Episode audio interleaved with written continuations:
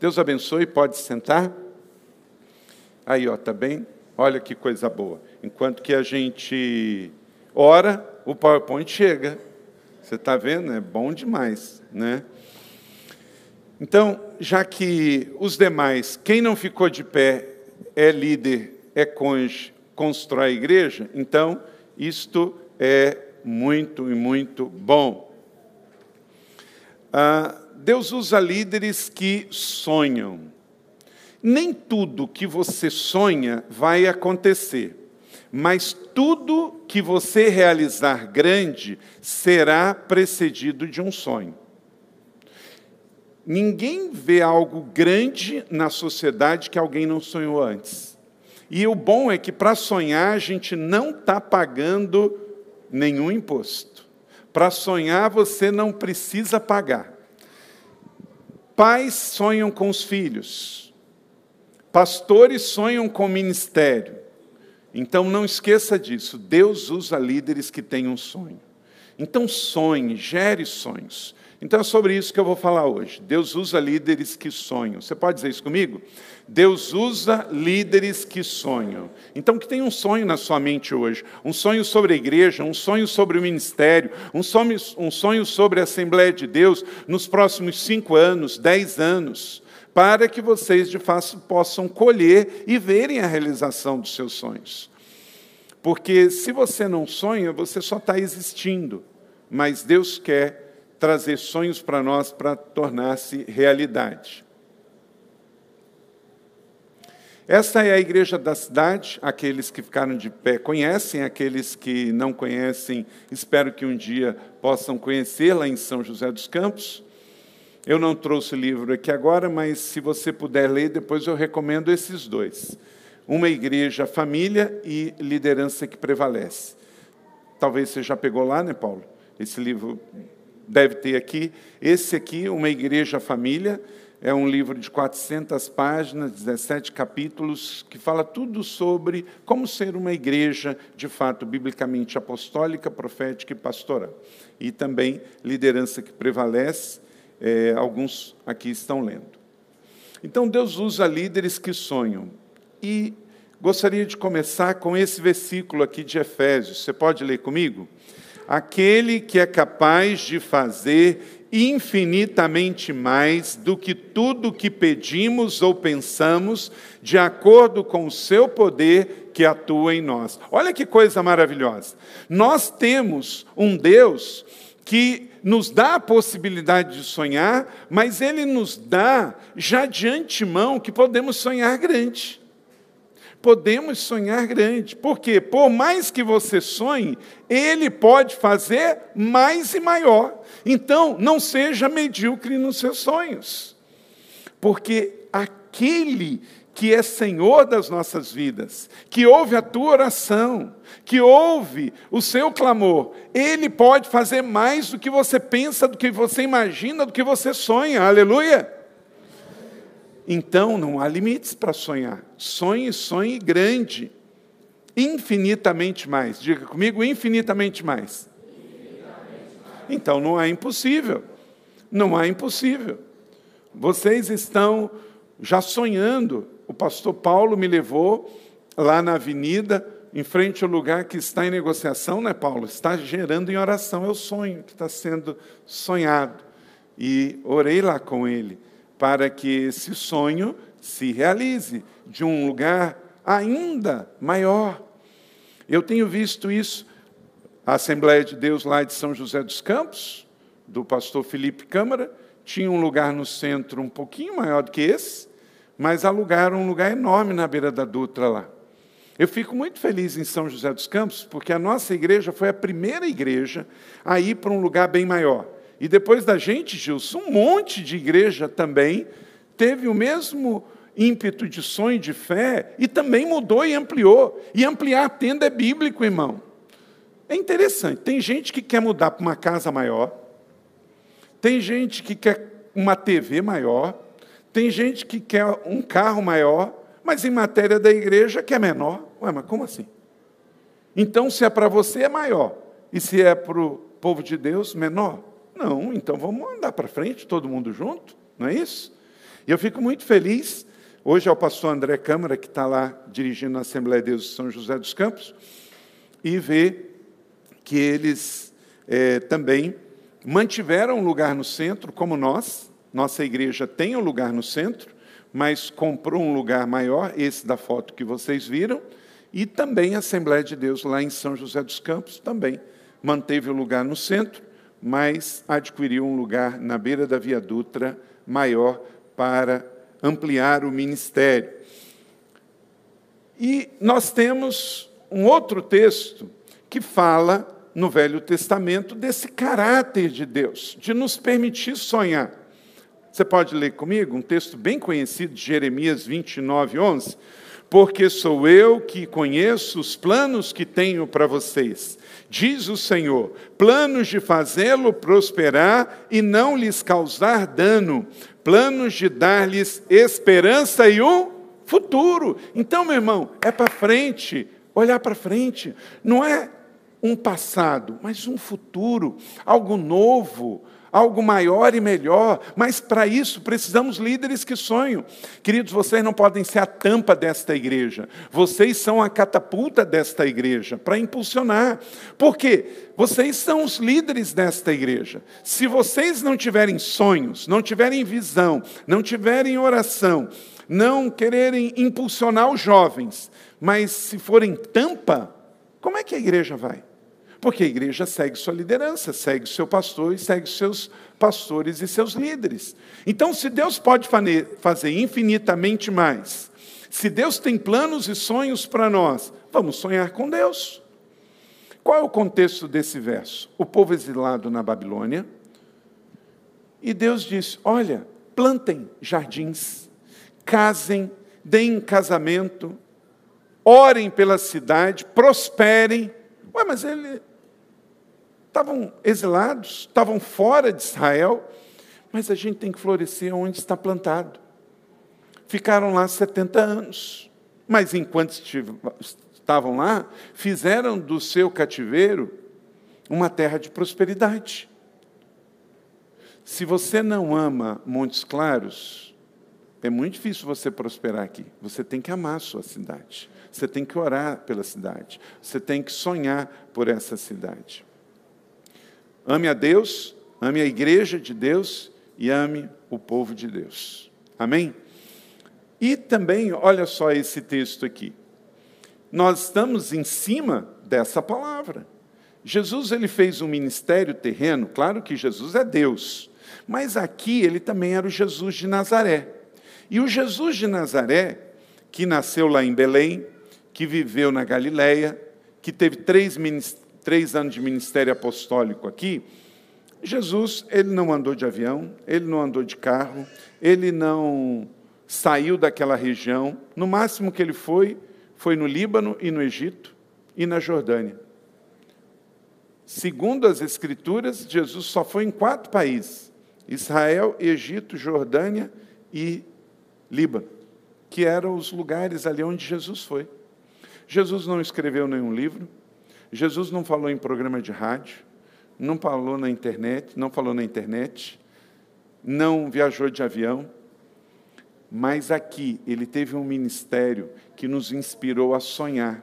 E aí ele nos liberou essa palavra. Leia comigo. Digo-lhes a verdade: aquele que crê em mim fará também as obras que eu tenho realizado, fará coisas ainda maiores do que essas, porque eu estou indo para o meu Pai. Jesus não foi, mas ele nos inspirou e nos capacitou aí. E nos deu uma palavra de bênção como essa. Você está debaixo desta palavra. Eu estou debaixo desta palavra. Quando ele diz, eu estou indo para o Pai, mas eu estou enviando vocês e vocês farão coisas maiores. Jesus não construiu um prédio deste para a igreja.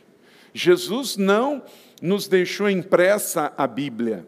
Jesus não é, teve nenhuma organização, mas ele nos inspirou a realizar coisas maiores. Na geografia, em matéria de quilômetros, Jesus andou 600 quilômetros. Mas a igreja de Jesus está presente nos 205 países da terra. Estamos no ramo da educação, no ramo do, da saúde, em todos os segmentos sérios e honestos da sociedade, a igreja está presente. Por causa desta palavra. Então, não há limite. Em nome de Jesus, que cada pastor, cada líder aqui da Assembleia de Deus em Montes Claros, pegue essa palavra e não deixe que a sua pouca fé te limite, que a sua pouca visão te limite. Abra os olhos, olhe para frente e deixe-se levar por essas palavras. Como Paulo diz aos Efésios, ele fará infinitamente mais. Como Jeremias nos diz, também que Ele tem planos para o nosso futuro. E como Jesus nos falou, Ele nos manda fazer coisas maiores. Não seja um antagonista à palavra de Jesus, seja um megafone das palavras de Jesus. Se ele disse, eu creio e eu vou fazer. Talvez você não saiba de onde eu vim. Eu nasci em Córrego do Ouro, quinto distrito de Macaé, no estado do Rio de Janeiro. Um lugar que não tinha telefone, não tinha rua asfaltada, tinha umas, sei lá, mil pessoas que moravam lá. Mas eu acreditei que Deus realmente podia fazer coisas maiores. Eu me firmei na fé, eu me firmei com o Senhor, eu segui a liderança dos meus pastores, Aonde o pastor Paulo ia, eu ia. Ele ia andar de charrete, eu ia com ele. Ele ia pregar em cima do caminhão, fazer culto nos vilarejos, eu ia com ele. Eu aceitei Jesus com 11 anos de idade, me batizei com 11 anos de idade, com 14 aceitei o apelo para o ministério pastoral, com 18 fui para o seminário, com 22 me formei, com 22 fui ordenado ao ministério pastoral, com 22 casei. Pedi a Deus que não me faltasse nunca uma mensagem, uma esposa e uma igreja. Nunca me faltou estas coisas. Deus sempre me deu uma mensagem, uma igreja e a minha esposa. Eu nunca pedi para pregar em um lugar. Nunca pedi. Tem pastor que pede para pregar, eu acho isso tão esquisito. Ó, oh, me leva na sua igreja. Meu Deus, eu não dou conta de ir aonde Deus tem me levado, então eu não preciso gerenciar. Basta você fazer amigos como Paulo, como Walter, como Gilson, não vai te faltar nunca uma casa e um púlpito para você repartir a palavra de Deus. E queridos, Deus fez. E o meu primeiro ministério foi em Nova Iguaçu, no Rio de Janeiro, o segundo em Juí, no Rio Grande do Sul, e o terceiro em São José. Mas o terceiro não foi assim que eu peguei. Eu cheguei lá, era uma igreja, primeira igreja batista tradicional, como é aqui, a primeira de Montes Claros, uma igreja bem voltada para dentro, com muitos crentes salvos, sentados e satisfeitos, mas Jesus nos instituiu ser sal fora do saleiro, ser luz, ser farol. E aí começamos então a repartir a visão de um sonho. Tinha um sonho. Não foi fácil, não foi de um dia para o outro. Sonhos não são fáceis de ser realizados. Sonhos não se concretizam de um dia para o outro. Porque sonhos não são mágica. Mágica não existe. Mas sonhos de Deus se realizam. Amém? Sonhos de Deus se realizam. E os sonhos de Deus nesta casa vão se realizar em nome de Jesus de Nazaré. E ninguém poderá deter. Os sonhos de Deus vão acontecer. Agora, coisa boa, gente, é a gente se unir aos sonhos de Deus. A gente construir junto, a gente participar junto de tudo isso. Quais são os sonhos de Deus para este ano? O homem é do tamanho do seu sonho, já disse Fernando Pessoa.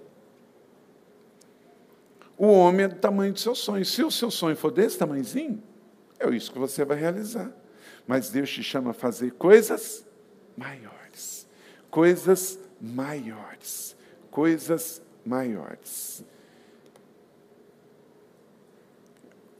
Vocês que são jovens, aprendam uma língua estrangeira meus filhos todos aprenderam inglês sem ir para a escola de inglês.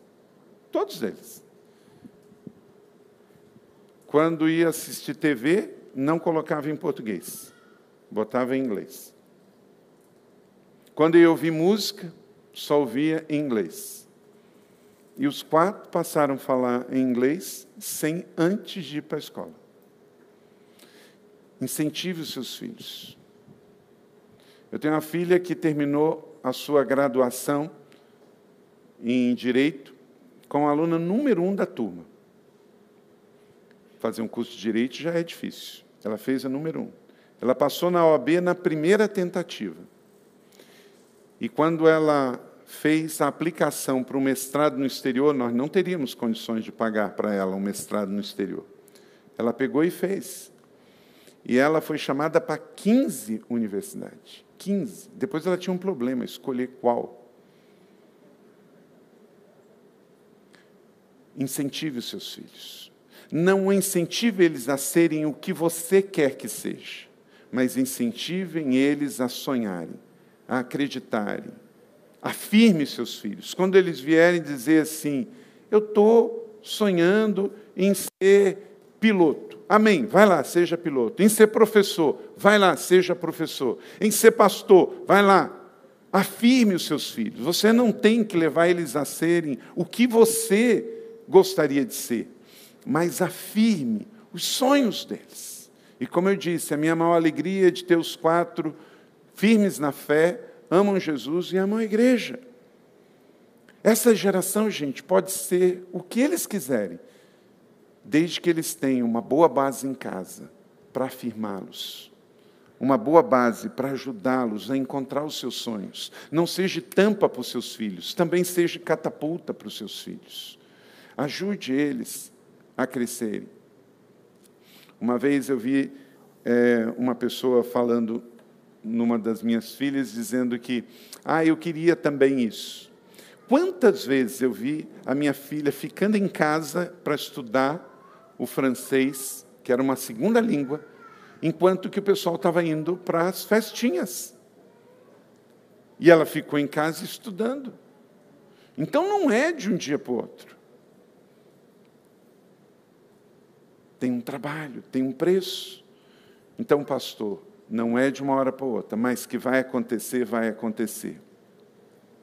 Rick Warren, um pastor muito querido nosso, pastor da igreja em Saddleback, autor de dois livros que, se você não leu, vai abençoar muito a sua vida. Uma vida com propósito e uma igreja com propósito. Ele diz: Nem todos os sonhos serão realizados, mas tudo que você realizar de forma grande será precedido de um sonho. Então sonhe. Nem tudo que a gente sonha Acontece, vira realidade, ok, nenhum problema. Mas se virar realidade e for grande, é porque um dia você sonhou primeiro. É porque um dia você jejuou sobre isso. É porque um dia você orou sobre isso. Amém? Agora, ao sonhar, não despreze os pequenos começos. É um dia de cada vez. Você vai errar, vai fazer que não vai ficar tão bom, mas vai. Um dia de cada vez. Escadas chegam ao segundo piso, terceiro piso, mas sempre um degrau de cada vez. Não é isso? Então, eu não tenho dúvida que se você avançar, isso vai ser uma realidade. Não despreze os pequenos começos. Quatro primícias fundamentais sobre sonhar que eu aprendi na vida. Se você quiser anotar, Anote isso aí. Quatro premissas sobre sonho. Deus quer restaurar sonhos também. Talvez tem sonhos que você tem que voltar na sua juventude e pegar, sonhos pessoais, ou se unir a outros. Mas essas quatro premissas podem abençoar a sua vida, como pessoa, como profissional, como pastor, como pastora, como ministro de Deus nesta casa. A primeira delas, Deus usa líderes que têm um sonho. Se você é um líder, Deus quer usar você como um sonho. Porque nada acontece até que alguém sonhe com isso. A realização nunca será maior do que um sonho. Você não poderá delegar sua confiança em Deus. Alvos são uma declaração de sonho. Alvos são uma declaração de sonho. Vamos ler isso juntos? Nada acontece até que alguém sonhe com isso. Vamos lá? A realização nunca será maior do que seu sonho. Você nunca poderá delegar sua confiança em Deus, porque a fé é sua. E alvos são uma declaração de fé. Aquilo que você crê é aquilo que vai realizar. Por isso que Deus diz: sem fé é impossível agradá-lo. Ele não diz sem dinheiro é impossível agradá-lo. Ele não diz sem estratégia é impossível agradá-lo. Mas ele diz: sem fé é impossível agradá-lo. Você pode ser uma pessoa com graduação, pós-graduação, doutorado, mas se você não tiver fé, isso não serve para nada. Então, são declarações sobre sonhos. Nada acontece até que alguém sonhe com isso. A realização nunca será maior do que o seu sonho. Você nunca poderá delegar sua confiança em Deus. Alvos são declaração de fé. Agora, dois erros que nós cometemos quando estabelecemos alvos. Guarde isso aqui. Primeiro erro que nós cometemos é que nós estabelecemos alvos, às vezes, grandes demais. E outro problema é que nós tentamos alcançá-los rápidos demais. E essas duas coisas podem ser um problema para nós. Vamos sonhar e sonhar grande, mas comece pequeno. E vamos dando um passo de cada vez, avançando em direção do aparente para o maior. Então, não pense em alvos grandes do sonho, alvos que você vai alcançando. Até porque você precisa de atravessar processos e etapas, porque uma coisa pode ir abrindo portas para outra. E não seja rápido demais. Pode atropelar pessoas e o próprio processo de Deus. O que considerar quando eu estabeleço alvos de crescimento?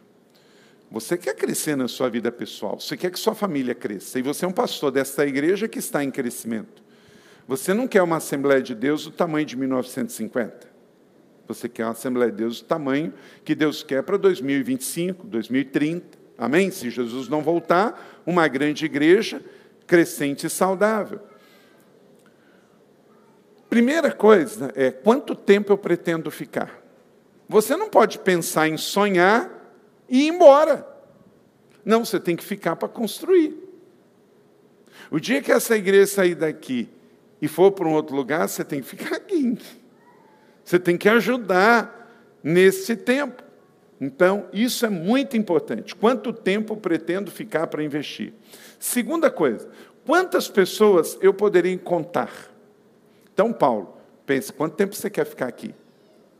Com quantas pessoas você pode contar? Com quantas pessoas o pastor Paulo pode contar para os desafios do futuro dessa igreja? Levanta a mão aí. Ai, Paulo, glória a Deus. Já contou, dá para ir, né? Então, quantas pessoas eu posso contar?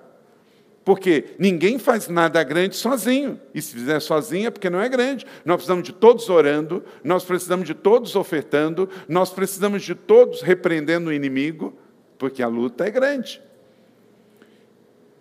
Vamos falar isso juntos? Esse é um axioma da minha vida. Ninguém faz nada grande sozinho, e se fizer sozinho é porque não é grande. E igreja não se faz sozinho. Sonhos não se constroem sozinho nessa magnitude. Quais são as minhas motivações? Eu conheço o coração do pastor Paulo. Temos andado junto há algum tempo já percebi que ele tem um coração que ama Jesus. Ele não quer levar o ministério da Assembleia de Deus ao crescimento para ele aparecer, para ele enriquecer, mas para o reino de Deus crescer, para ganhar mais pessoas para Jesus. Então, quando você quer crescer e estabelecer alvos de crescimento, você tem que guardar muito bem quais são as suas motivações. Porque quando você perde sua motivação, você perde a sua segurança, porque perde o seu coração. Então, isso é fundamental. Primeiro, Deus diz o que Ele quer fazer com você, e depois, Deus mostra como Ele vai fazer. Muita gente está querendo esse segundo ponto primeiro. Deus quer mostrar o que vai fazer. Está todo mundo curioso com o que Deus vai fazer. Mas antes disso, vem a, a primeira colocação. Não é o que Deus vai fazer fora, é o que Deus quer fazer aqui dentro. Deus quer levantar uma nova geração e usar pessoas que têm um sonho, mas Ele quer primeiro fazer em você para depois fazer através de você. Então, quando nós falamos de olha a sua motivação, veja o que Deus quer fazer com você isso é a primeira premissa. Aí depois ele vai mostrar o que ele vai fazer através de você. Amém? Terceiro, Deus mostra o que vai fazer. Então, é um processo. É um processo. São três etapas muito importantes deste processo. Deus quer fazer em você, através de você e aí lá na frente ele vai revelar o que, que vai acontecer. Não seja curioso de ir para a terceira etapa do processo sem passar pela primeira e pela segunda, que são tão, tão importantes. Deus usa líderes que estão dispostos a arriscar e a falhar. Ninguém acerta toda, gente. Todos nós erramos. Erramos pessoalmente, no casamento, na liderança. Erramos. Porém, a gente também aprende. Deus usa líderes que estão dispostos a arriscar e a falhar. Isso é inerente à fé cristã. Olha esse texto de Atos 15, 26. Os que têm arriscado suas vidas no trabalho do nosso Senhor Jesus Cristo. Se não houvesse risco, o Evangelho não tinha chegado aqui. Ele não tinha saído do Oriente Médio, ido para a Europa, para as Américas, chegado até aqui em Montes Claros. Há um rastro de sangue na história de 21 séculos do cristianismo. Morreram homens, mulheres, pastores, líderes. Agora nós vemos num tempo muito melhor de ser crente mas é a nossa parte. Em Mateus 25, a palavra infiel significa agir sem fé. Então Deus espera que tenhamos fé, que não tenhamos medo de falhar, e para isso você tem que eliminar duas coisas. Você tem que entender que Deus usa líderes que desejam crescer. Você sabe qual é a atitude diferencial entre pessoas que realizam e pessoas que não realizam é uma atitude positiva. Vencedores e perdedores têm essa diferença.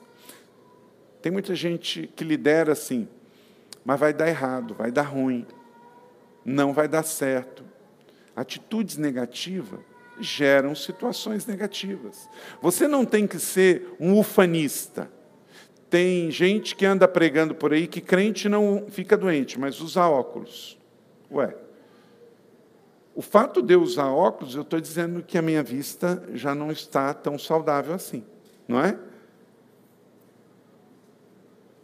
Não é ser ufanista, crente não fica doente. Não, não é isso.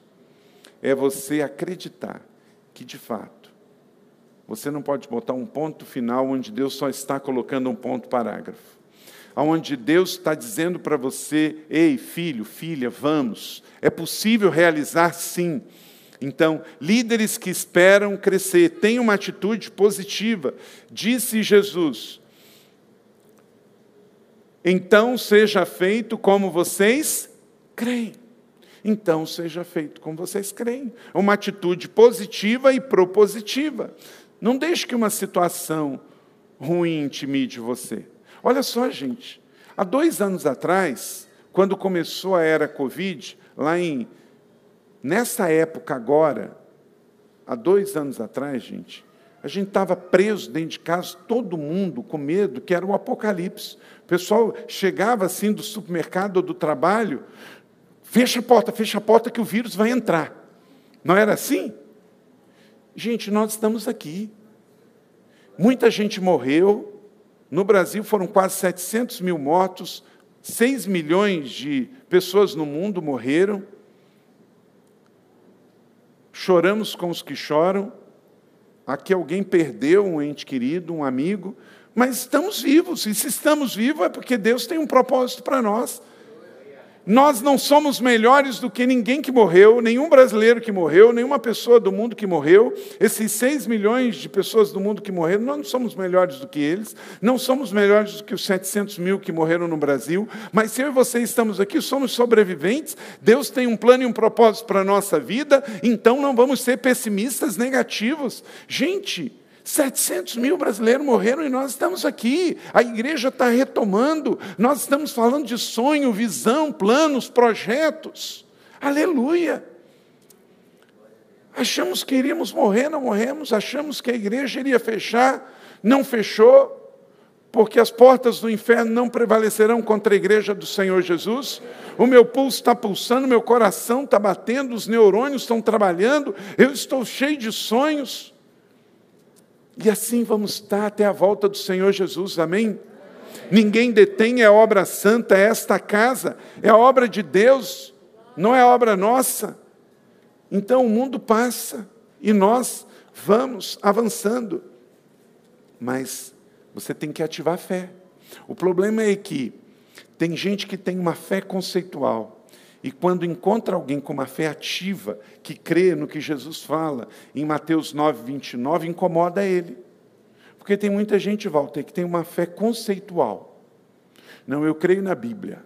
Pronto. Mas aí quando começa a praticar a Bíblia, incomoda. Todo crente religioso que tem uma fé conceitual é incomodado com quem tem uma fé ativa. E aí, isso é meio que genérico, porque é assim: o órfão se incomoda quando alguém chama o outro de pai espiritual. O avarento se incomoda quando alguém dá uma oferta exponencial.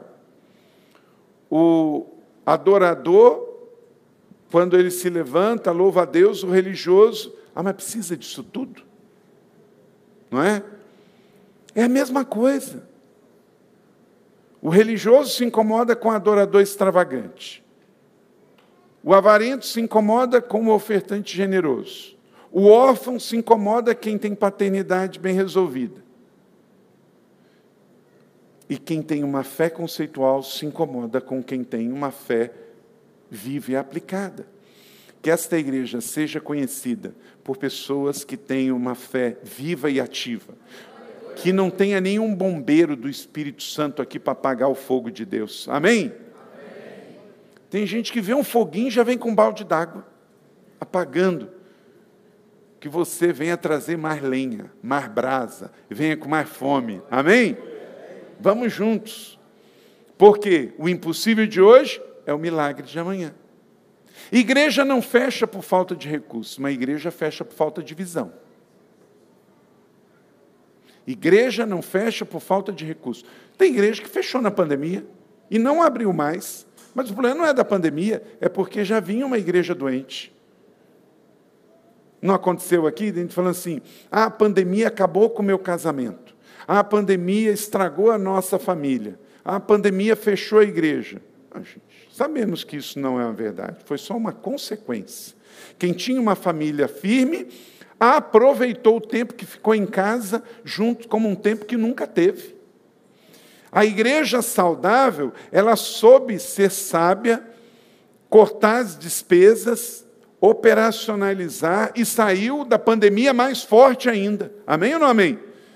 Por quê? Porque essas coisas não podem para a igreja, mas pecado para a igreja, falta de visão para a igreja, líderes voltados para o passado param a igreja. Falta de dinheiro não para a igreja.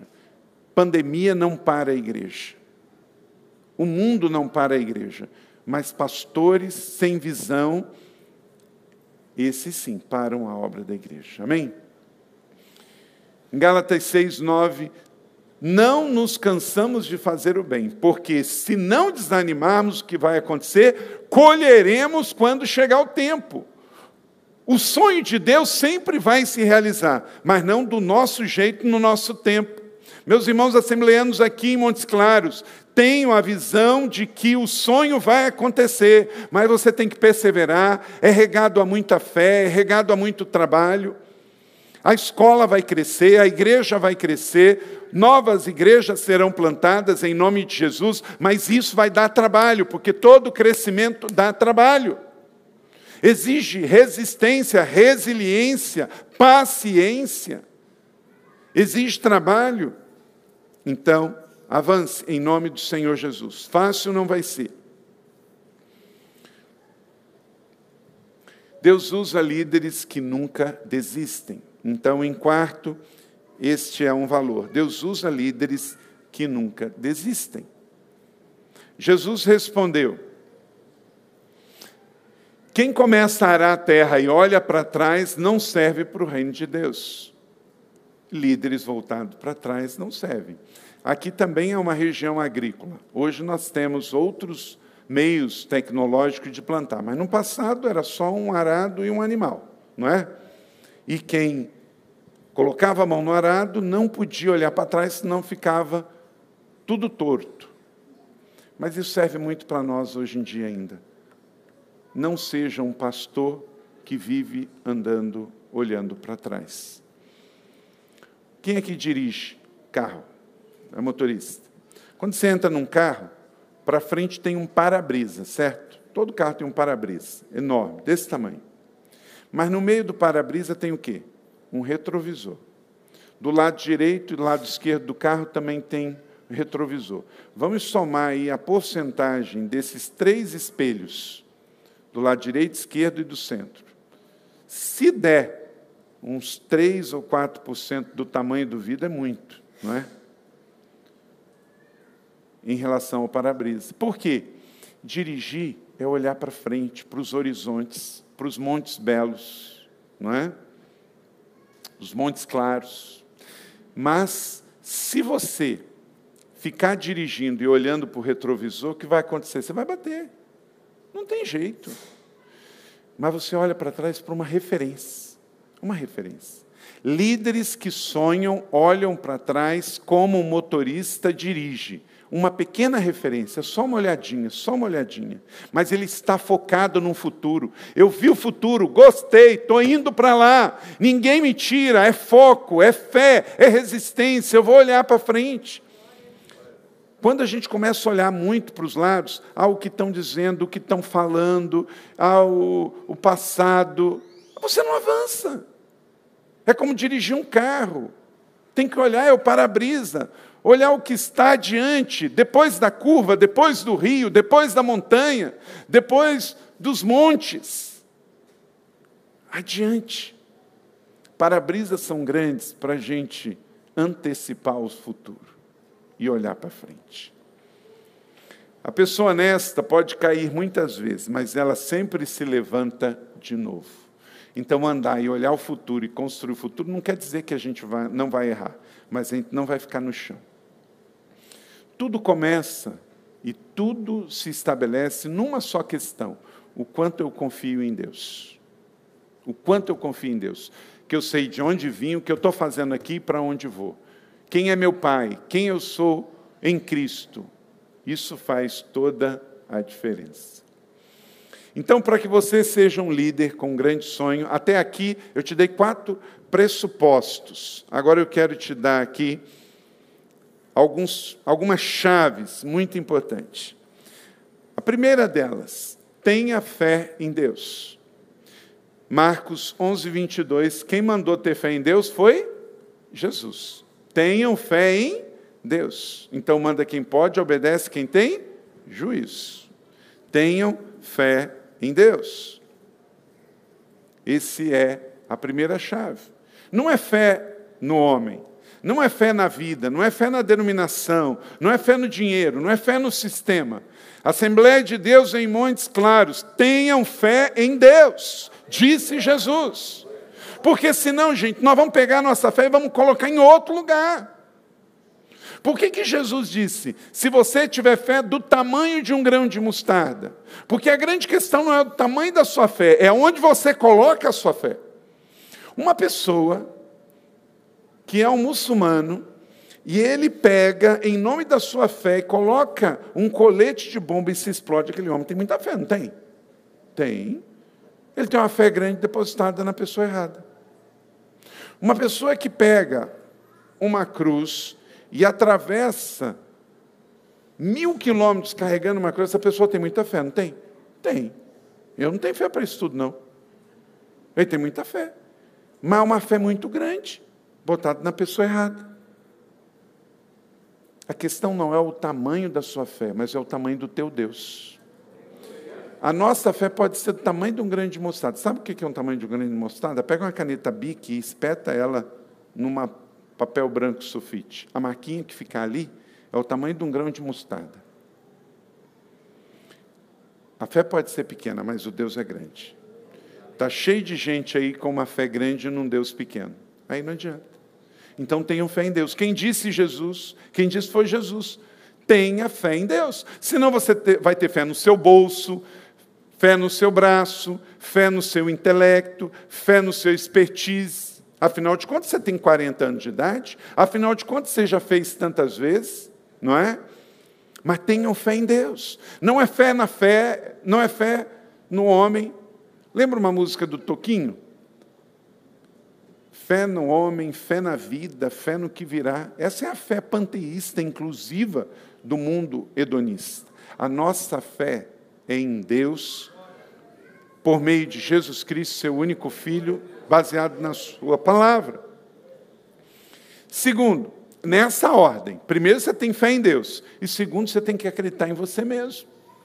Você tem que confiar em você mesmo. Mulher, você não é menor do que nenhum homem aqui. Jovem, você não é menor do que nenhum idoso aqui. Você tem que acreditar em você mesmo. O problema disso aqui é se você não exercer o primeiro princípio, a primeira chave. Se você tem fé em Deus, você pode acreditar em si mesmo. O que você não pode é acreditar em si mesmo sem acreditar em Deus, porque aí você pode ficar orgulhoso, vaidoso, prepotente. Mas se você não esquece quem é o teu Deus, você vai precisar confiar em quem Deus te fez para ser. Alguns afirmavam, quem era ele? Outros diziam, não, apenas parece com ele. Mas o próprio Jesus insistia dizendo, eu sou. Jesus sabia quem ele era, senão ele não teria passado aqueles 40 dias sem água e sem pão no deserto. Quando você sabe quem você é, você não se perde nem se vende. Então, tenha fé em Deus, e segundo, acredite em você mesmo. Acredite nos seus dons, nos seus talentos, na sua capacidade. Acredite nas suas habilidades, em quem Deus te chamou para ser, para que você seja forte diante do mundo. Jesus sabia quem ele era. Sei de onde eu vim, sei para onde eu vou. Jesus era bem resolvido. Jesus não era Maria, vai com as outras. João 8,14. Que cada discípulo desta casa, se quer construir grandes sonhos, você não pode ir simplesmente em cima da próxima onda. Eu sei como o meu Jesus, de onde eu vim para onde eu vou. Aí não se vende, não se negocia, não perde os seus princípios e valores. Três. Qual é a primeira chave? Tenha fé em Deus. Segunda, acredite em si mesmo. E terceira, não dependa da aprovação dos outros para sonhar. Não dependa da aprovação dos outros para sonhar. Você não pode, você tem que ouvir todo mundo, respeitar todo mundo, mas você não pode fazer o que todo mundo quer que você faça. Rick Warren, no seu livro Uma Vida com Propósito, ele diz: Eu não sei o segredo do sucesso, mas do fracasso é tentar agradar todo mundo. Porque quem agrada todo mundo desagrada a Deus. Porque Deus não é todo mundo não é? Então, João 12, 42 e 43, ainda assim, muitos líderes dos judeus creram nele, mas por causa dos fariseus, não confessavam a sua fé com medo de serem expulsos da sinagoga, pois preferiam o quê? A aprovação dos homens do que a aprovação de Deus. Ministério que não custa nada, não leva a lugar nenhum. No Velho e no Novo Testamento você tem palavras que vai chegar uma hora que você vai ter que escolher. Se você vai agradar os homens, se você vai agradar a Deus. Se você vai fazer a vontade do político ou você vai fazer a vontade do Senhor. Não tem jeito. A gente pode até procrastinar isso e negociar um pouco, mas vai chegar um momento que esses caminhos se fundem e que você vai ter que se posicionar como Elias lá no Carmelo. Se é Deus, seguir. Se é Baal, seguir. Cada um segue o Deus que crê e professa. Quem sonha grande, num determinado momento da sua jornada, vai ter que colocar na prova se a sua fé está baseada em Deus para poder realizar grandes coisas. Então, esse é um princípio muito sério. Muitos com medo não declaravam que tinham se convertido a Jesus, ficavam com medo, porque se seguir Jesus, não vou poder frequentar a sinagoga. Isso é velho, gente, isso é velho.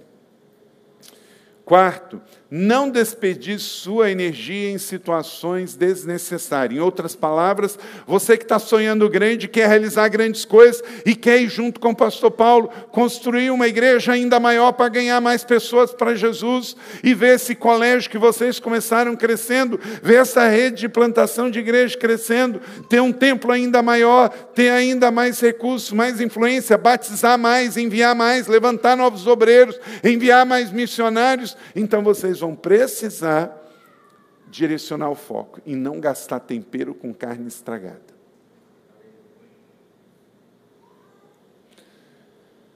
Não deem o que é sagrado aos cães, nem atirem suas pérolas aos porcos, caso contrário, esses a pisarão e aqueles voltando-se contra vocês despedaçarão.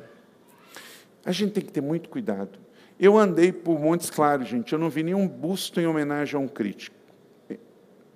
Tem? Lá em São José não tem, não. Nenhum busto em homenagem a um crítico.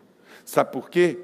A história não respeita os críticos, a história respeita os realizadores, os empreendedores, os visionários. A história respeita os líderes, os poetas, os filósofos, os construtores, mas não os críticos. Não os críticos, não é? Ninguém gosta de crítico de comida, gosta de chefe de cozinha, não é? O cara que fica escrevendo e criticando a comida dos outros, ninguém gosta. Gostamos dos que cozinham, não é? Então, muito cuidado.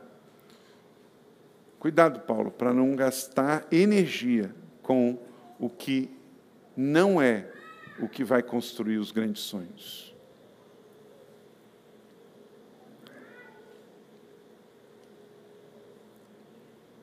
Cinco, remova os obstáculos que te impedem dos seus sonhos. Tem hora em que você tem que limpar a pista para o avião decolar. Porque se não limpar a pista, compromete Fé e foco são fundamentais, mas você também tem, como está em Hebreus capítulo 12, 1, leia comigo. Livremos-nos de tudo que nos atrapalha e do pecado que nos envolve. O que me chama muita atenção nesse texto é que o que é menos óbvio vem primeiro. Olha só. Livremos-nos de tudo que nos atrapalha e, em segundo, do pecado. Porque o pecado é óbvio. É óbvio que se eu tiver no pecado, que isso vai prejudicar minha vida e todos que estão perto de mim. Mas tem coisa que me atrapalha e que não é pecado. Muitas delas eu falei aqui. Gastar e dar atenção com coisa desnecessária, isso é pecado? Não, mas isso impede de realizar grandes sonhos. Então, tem coisas que não são pecados, mas me atrapalham.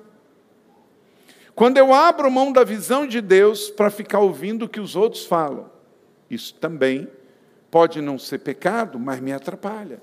Então, livre-se de tudo que te atrapalha. Uma visão pequena te atrapalha, uma visão medíocre, uma visão tacanha, porque Deus quer fazer grandes coisas.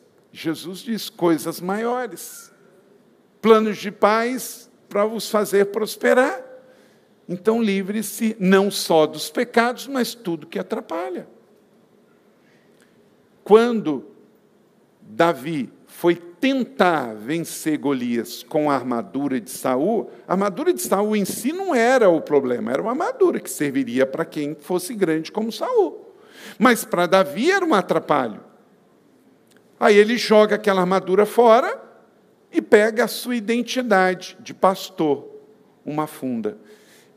Então o problema não é que a armadura é pecaminosa, mas ela em Davi era um tropeço, era um atrapalho.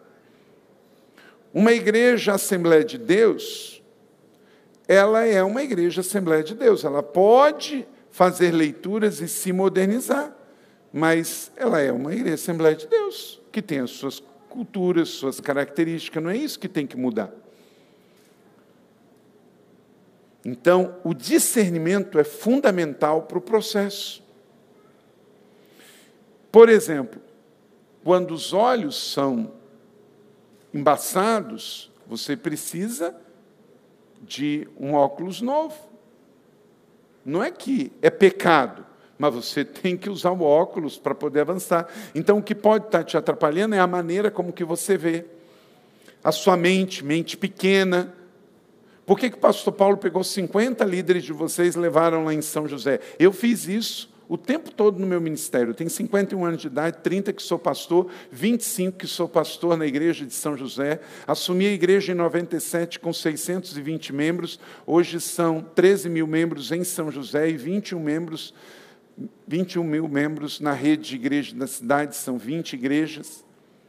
Mas não foi de uma hora para outra, e eu tive que me livrar de muitas coisas que me atrapalhavam, e entre elas, uma mente fechada, uma mente voltada para trás um coração. Precisamos de um coração apaixonado por Deus, por pessoas, pelas igrejas. Mãos, para você servir colocando a mão na massa. O bolso tem que contribuir, você não edifica. Sonhos grandes custam dinheiro. Então, precisamos de uma igreja generosa. Sexto, foque sempre em Jesus. Foque sempre em Jesus. Esse é o penúltimo princípio, verso 1 de Hebreus 12. Corramos com perseverança a corrida que nos é proposta, tendo os olhos fixos em Jesus, autor e consumador da fé. Quem tem Jesus tem tudo, ele é a motivação maior da nossa vida. Então, vamos construir grandes sonhos. Deus usa líderes que têm um sonho, mas construa satisfeito focado em Jesus. E sétimo e último princípio: líderes que nunca desistam. Deixa o diabo desistir, você não vai desistir. Você não é um fracasso até que você desista. Não deixe uma situação difícil intimidar você, para que vocês não se cansem nem desanimem. Então, queridos, irmãos e irmãs da Assembleia de Deus em Montes Claros. Se tem um obstáculo, vamos parar, avaliar e vamos enfrentar, mas desistir jamais. Você não é um fracasso até que você desista. Crescimento espiritual leva tempo, e crescimento espiritual vem com compromisso. Qual é a visão que todas as manhãs agarra você e sua liderança? Você tem uma visão? O que, que você está disposto a dar a sua vida? Dar o seu dinheiro, dar o seu tempo. É o que Deus quer construir. Efésios 3, 20. Paulo nos diz que o nosso melhor está por vir. Uma vez eu encontrei um pastor e falou assim: ah, Carlito, não sei por que, que você vive falando que o melhor está por vir, o melhor está por vir, o melhor está por vir. Eu falei, cara, se o teu pior está por vir, o problema é seu. Deixa eu ser feliz. Eu creio que o melhor está por vir porque Está escrito que olho nenhum viu, mente nenhuma imaginou o que Deus preparou para aqueles que o amam. Quem ama Jesus aí? Então, o seu melhor está por vir, sim. O seu melhor está por vir para a sua vida pessoal, profissional, familiar, financeira, em nome de Jesus. O seu melhor está por vir, mas isso tem a ver também com o abraçar, com o seu envolver-se. Eu estou completamente convencido de que depois dessa pandemia tem uma grande colheita espiritual a vir para a igreja brasileira. Mas quem vai colher isso são igrejas saudáveis, igrejas que sonham, igrejas que não se deixam intimidar com boatos, com más notícias. Você não pode ser dirigido pela mídia da terra, você é dirigido pelas boas notícias do céu. Então não deixe que uma situação intimide você. Vamos juntos olhar para frente, porque o nosso melhor está por vir. Jesus nunca disse que seria fácil, Jesus disse que estaria sempre conosco. Não foi isso? Lá em Mateus 28, na grande comissão, que não é uma grande sugestão, é uma grande comissão. Ele diz: Eu estarei sempre com você. Ele nunca disse que seria fácil, nunca foi fácil para nenhum pastor, nenhum profeta, nenhum missionário, nenhum ah, evangelista, nenhum pastor mas o Senhor sempre disse que estaria conosco. Então, já deu certo, porque, de fato, Ele está conosco. Você crê e recebe essa palavra da fé? Então eu queria que você ficasse de pé. Eu quero orar pelos sonhos de Deus na sua vida. Estenda a sua mão assim, como quem está dependente do Senhor. A gente não levanta a mão para homens, a gente levanta as mãos para o Senhor. Pai, estendemos as mãos para receber do Senhor novos sonhos, novas visões, e queremos dar a nossa vida por isso, Senhor. Deus, que ninguém aqui seja estéril, que ninguém seja aqui uma pessoa voltada para o passado, mas entrega-nos, Senhor, pães frescos para entregar para o futuro, em nome de Jesus. Traga, ó Deus, a visão, porque eu sei que o Senhor vai trazer a provisão. Abençoe os pais que estão aqui, para que eles sonhem também para os seus filhos. Abençoe os empresários que estão aqui, para que eles sonhem para as suas empresas. Abençoe cada pastor e líder da Assembleia de Deus aqui em Montes Claros. Dê sonhos, que esses sonhos sejam sonhos abundantes, sonhos de grandeza, sonhos de realeza. Nos livre da religiosidade, da mediocridade, da política política humana, da religiosidade, dos sistemas. Dê-nos, Senhor, fé, visão e coragem, e vamos avançar, e lá na frente daremos a Ti toda a honra e toda a glória. Pai, compartilho com os meus irmãos da unção de crescimento e multiplicação que o Senhor tem dado em São José dos Campos. Abra os olhos, abra a mente, que essa liderança cresça.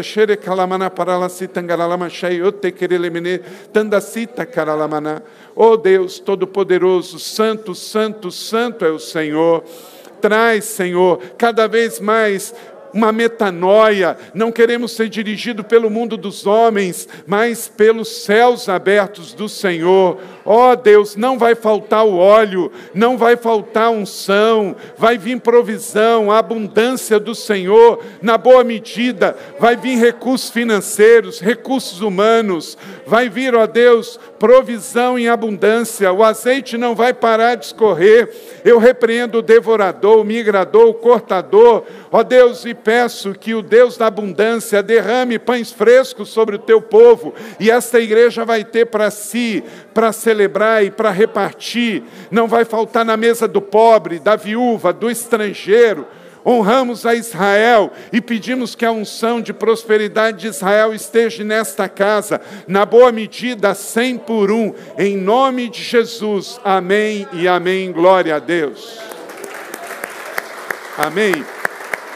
Quem tem Jesus tem tudo, e esta igreja tem Jesus, esta igreja tem o Espírito Santo, e recebemos de Jesus para celebrar e repartir. Uma vez pediram uma definição, pastor, o que é a vida cristã? A vida cristã é receber Jesus, é celebrar Jesus e é repartir Jesus. Você pode fazer isso comigo? A vida cristã é receber Jesus, celebrar Jesus e repartir Jesus.